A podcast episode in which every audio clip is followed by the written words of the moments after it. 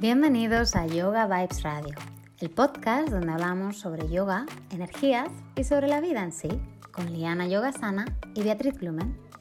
Hola Liana, ¿qué tal? Hola Bea, muy bien, ¿y tú? Muy bien, ¿qué tal está nuestra querida Olimpia, ya conocida por toda la audiencia del podcast? Dormida, igual oís algún ruidito de gremlin que va a pero está aquí al lado durmiendo. Pero está muy bien, gracias amor. Nada, a ti. Bueno, hoy vamos a hablar, como anunciamos al final del último podcast, de los gunas. Entramos en filosofía y es un tema, bueno, como todos, ¿no? Súper interesante para nosotras. podría hablar de esto. Bueno, la verdad es que sí, que lo es. Li, ¿le quieres contar a nuestros oyentes qué son los gunas? Claro, vamos a verlo por encima, sí, porque si no, ya sabéis que si profundizamos estamos hasta la mañana, pero por encima las fuerzas de los gunas, que son elementos, digamos, o cualidades que están en todo el universo, que según la filosofía del yoga es lo que permite que exista la materia. Es decir, tenemos tres tipos de gunas que son tres energías, ¿vale? Pongamos, em, se llaman sattva, y tamas. Entonces, imaginaros que esto, estas energías se entrelazan para crear todo lo que conocemos como el mundo material, que podemos tocar y que podemos, donde vivimos, ¿no?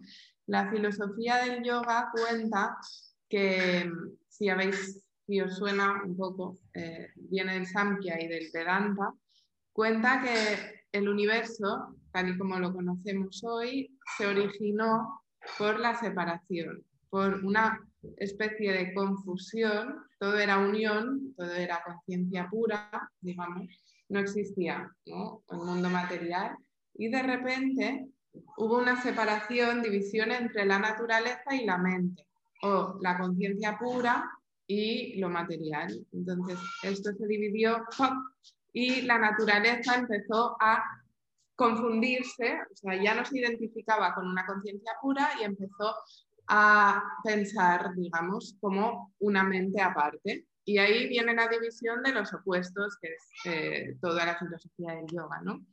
Eh, que o también del taoísmo, el yin y el yang, la noche y el día.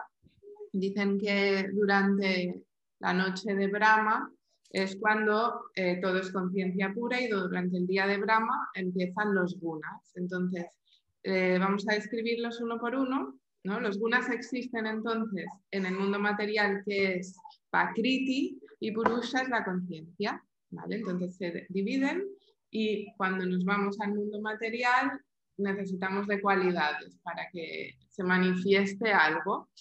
Y es bonito pensar que no hay una mejor o peor, ¿vale? Entonces, la, hay una que es muy graciosa, que es Tamas, que me gusta como imaginármelo como el individuo en el sofá, ¿no? que es la fuerza que nos mantiene letárgicos. También llaman destrucción, ¿no? pero es más bien como eh, una fuerza que te lleva hacia abajo, hacia la pasividad. Después está Rajas, la fuerza que te lleva hacia arriba, que sería como la persona persona, digo para que os imaginéis personajes, ¿no? Muy movidos y es la acción que nos permite pasar del estado tamásico a otro, ¿no? Sin esa acción no hay nada. Entonces, eh, rajas es el calor también, ¿vale? Lo que acción, el movimiento. Y después está lo que equilibra todo, porque si estamos muy letárgicos, individuos sofá o demasiado activos, no hay equilibrio, lo que permite que todo se equilibre en este universo es sattva, que también es algo muy importante para los yogis, que me parece a mí que, bueno, me parece a mí no, que es la filosofía del yoga, ¿no? También, que todos buscan estar en un estado sátvico. El yogi, con su práctica diaria, lo que quiere es transitar esos gunas y conseguir siempre el equilibrio. Por eso cuando salimos de clase de yoga nos sentimos un poco mejor, entre comillas, o más conectados, porque sattva es luz, sattva es estabilidad, es calma. es armonía. Eso, esos son los gunas muy por encima. No sé si quieres añadir algo más. Sí, bueno, La verdad es que cuando empiezas a ver esto, ¿no? A mí, por ejemplo, cuando se lo explicaba a mis alumnos en India o cuando incluso yo lo escuché la primera vez, era como, mm, ¿qué me estás contando? ¿Vale? Pero luego si, te enfocas un poco, son como estados, ¿no? Como decía Liana, eh, tamas es mm, es un estado pues como de pereza, ¿no? Pues estás tamas cuando estás todo perezoso, todo perezoso, y te quieres tumbar en el sofá y no tienes ganas de nada.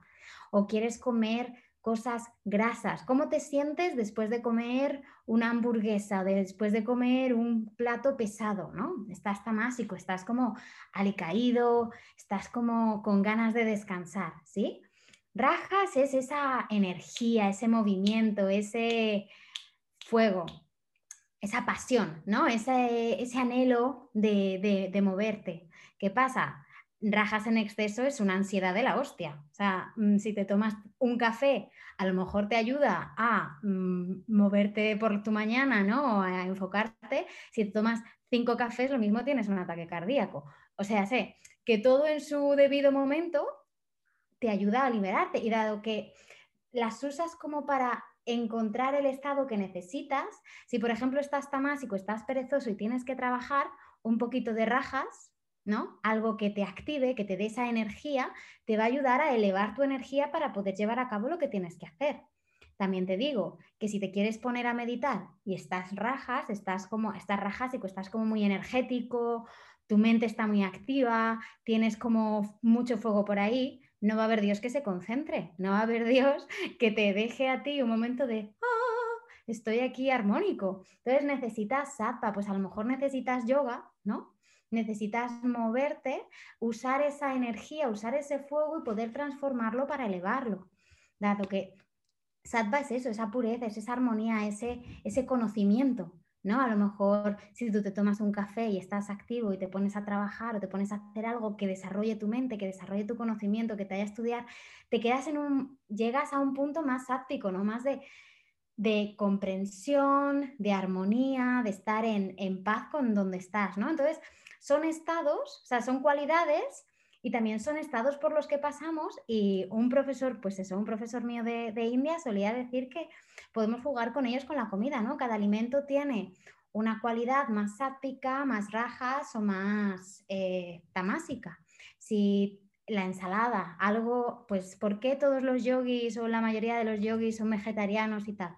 Porque al final, es lo que decía Ali, buscas estar en ese momento de paz, de armonía, de que tu energía fluye, de que te puedes conectar, ¿no?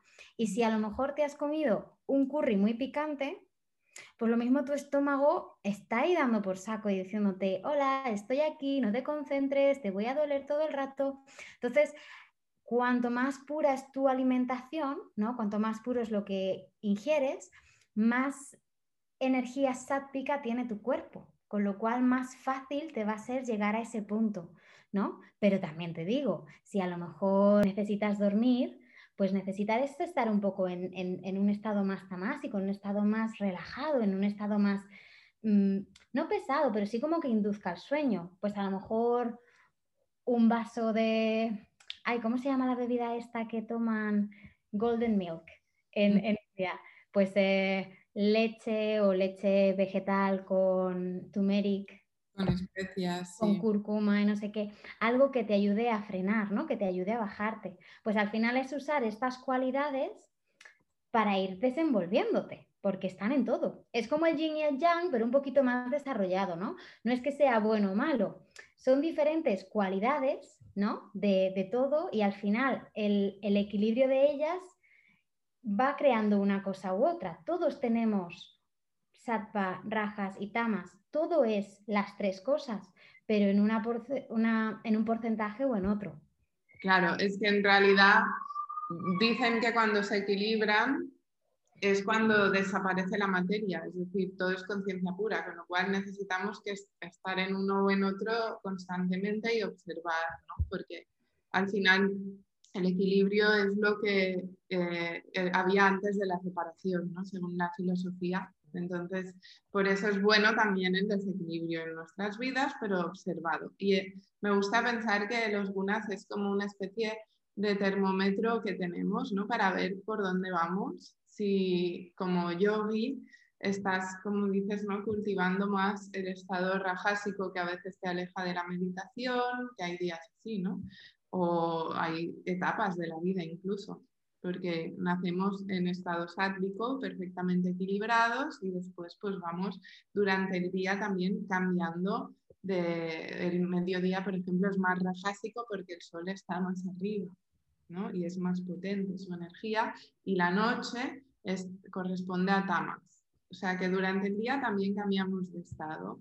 Y en una clase de yoga, que esto lo quería comentar también como algo, el gran descubrimiento, ¿no? De, qué sirve esto de los gunas al final, dices, pues al menos como profe y como practicante de yoga me sirve para observar si me he salido un poco de sattva, que esto ocurre. También hay personas que son 90% sátticas de naturaleza y cuando se salen pues es como muy sutil, ¿no? Pero eh, lo puedes notar incluso con tus reacciones con la gente, por dónde vas, ¿no? Pero en clase de yoga, cuando mi profesor me lo explicó, eh, vi claramente cómo lo podemos aplicar en una secuencia, ¿no? Empezamos a veces tamásicos, imaginaros a las 7 de la mañana, medio zombies, ¿no?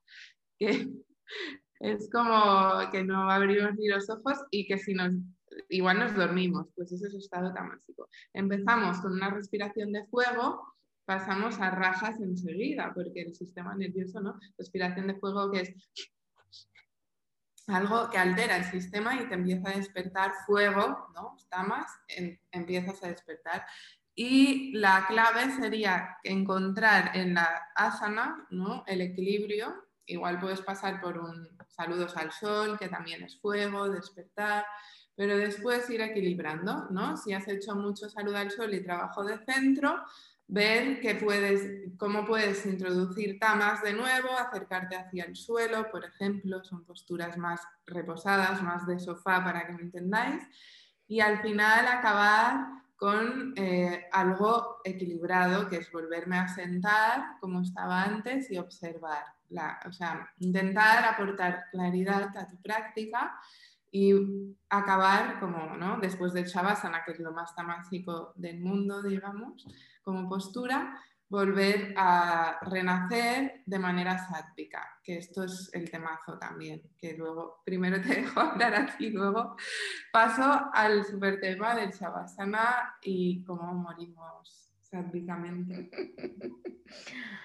Pues sí, pero bueno, como introducción a lo que nos va a contar ahora Liana, os digo que sí, Tamas es, es la postura de la muerte, o sea, de corpse pose, es lo que dice, o sea, estás muriendo, ¿no? Estás dejando esa energía, ese momento, entre comillas, morir y te desapegas, ¿no? Y para ahí vuelves, ¿para qué? ¿Qué viene después de la meditación, de, la, de las... Se chiva la respuesta, ¿me cachis? ¿Qué viene después de esa base en una clase? Vienen 5, 10, 15, 20 minutos, 30 minutos de meditación. ¿Por qué? Porque has usado esa práctica, has usado ese movimiento, ese rajas, para trabajar tu energía, ¿no? Para fluir, para limpiar, y para que cuando llegue el momento de sentarte a meditar, tus cuerpos, tus capas, tu energía, tu mente esté lista y puedas sentarte y llegues a ese punto de, armonía, ¿no? Que sí, que hay días pues que no hemos limpiado suficiente y rajas está ahí dándonos por saco y nos vienen pensamientos y tal, pero bueno, es como todo lo que decimos, ¿no? Es una práctica y lo bonito es que al final llega un momento en que sabes que llegas a meditar y es, estás sáptico, o sea, puedes sentir esa armonía interna, puedes sentir esa paz y eso te alimenta y te ayuda a, vivir el resto de tu día en vez de perezoso o en vez de angustiado o con ansiedad, ¿no? En, una, en un estado más sáptico, en un estado más armonioso, más, mm. más libre, ¿no? Más, más conectado. Claro, dictará mucho cómo te relacionas después con los demás, sí. Exacto. Y, también es, es, bueno tenerlo presente ahí, como decía, ¿no? como un termómetro, porque esto desaparece a lo largo del día y observar qué es lo que te quita ese estado sándico te hace también conocerte muy bien, ¿no? Yo mm. sé muy bien qué botones tienen que apretarme para ponerme rajásica o tamásica, ¿no? Porque mm. incluso un masaje puedes usarlo como algo cuando sientes mucho, ¿no? Que te, revuelven cosas o sientes ansiedad, inestabilidad, pues puedes usar estos recursos mm, como algo para volver a tu esencia, eso es Sattva, que me encanta ese nombre, es que Sattva, igual para mi segunda hija. y yo, como me oiga el mar, me era broma. ya tengo bastante de momento. Pero lo que no quiero hacer spoiler, que nuestro siguiente tema es el duelo, lo hablaremos más eh, profundamente de esto, pero sí quería comentar que también me chocó mucho al, al, conocer sobre los gunas, ¿no? que el yogi lo que busca es permanecer lo máximo posible en estado sádvico en este, en este plano material, ¿no? porque es un reto y porque no sabemos cuándo nos iremos. Entonces, si somos capaces de ser, eh, mi maestro siempre dice, el yoga es ser un máster, un maestro de los estados, o sea, saber navegarlos de los gunas, ¿vale? Conocerlos y transitarlos y cambiar, ser maestro en los cambios. Entonces, si no sabemos cuándo nos vamos, pues que no nos pille en un estado rajásico, la muerte. Es decir, cuando transitamos de este cuerpo, ¿no? Según el yoga, eh, el alma viaja a otro lugar, pues poder hacer ese viaje claramente, poder ver con claridad hacia dónde vas. Si te vas de este cuerpo en un estado rajásico, lo más probable es que esa alteración, esas ganas de movimiento te hagan confundirte, ¿vale? En el bardo, que es la transición hacia otro cuerpo físico o hacia otro espacio, otro lugar. Y si te vas en estado tamásico, pues imaginaros, ¿no? Si cierras los ojos y estás medio dormido, pues te puedes ir a cualquier casa. Entonces vete tú a saber, ¿no? Yo lo dejo ahí como reflexión, pero me interesó mucho también por el hecho de que si pensamos cuando nos vamos con miedo, Pasando por una enfermedad o algo, pues puede que dejes tu cuerpo con miedo o que quieras quedarte aquí, en este plano, por los miedos, ¿no? Agarrarte y no trabajar el desapego, entonces ahí no estaríamos en un estado sádvico y según la filosofía del yoga, pues la reencarnación no será como, ¿no? Te quedas en la rueda del samskara una y otra vez, como intentando eh, superar eso.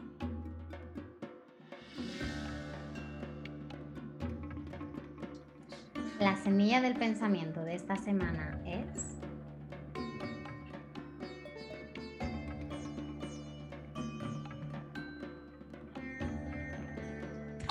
¿Serías capaz de reconocer cuándo estás en un estado o en otro? Nuestro reto es para que te tomes el día de hoy o el día de mañana como un experimento y trates de entender o de sentir percibir en qué estado vas transitando, cómo te levantas, cómo estás, cómo te afecta una comida, cómo te afecta una bebida y para que poco a poco vayas observando y vayas integrando cómo son estos gunas aplicados en el día a día. Muy bien, pues muchas gracias como siempre, Bea y oyentes por estar y por vuestros mensajitos, que ayer nos escribieron que cada eh, podcast es como un regalo y es como, ¡guau! Nos motiva un montón. La verdad que sí, leer vuestros mensajes nos, nos anima y nos ayuda a seguir creando y a seguir compartiendo porque, bueno, también nosotras necesitamos un poquito de empujones a veces. Sí, hablar más de, yoga como filosofía, no tanto postureos. Así que estaremos hablando en el siguiente tema sobre el duelo y la muerte. Muchas gracias, Lee. Muchas gracias a todos. Si os gustan los episodios, si os gusta el podcast, que pasarais por Apple Podcast y nos dejarais unas estrellitas o unos comentarios. Eso nos ayudará a que este pequeño proyecto crezca y llegue a más gente. Os deseamos una semana maravillosa y os mandamos un abrazo enorme. Feliz semana. Namaste. Ah, namaste. Chao.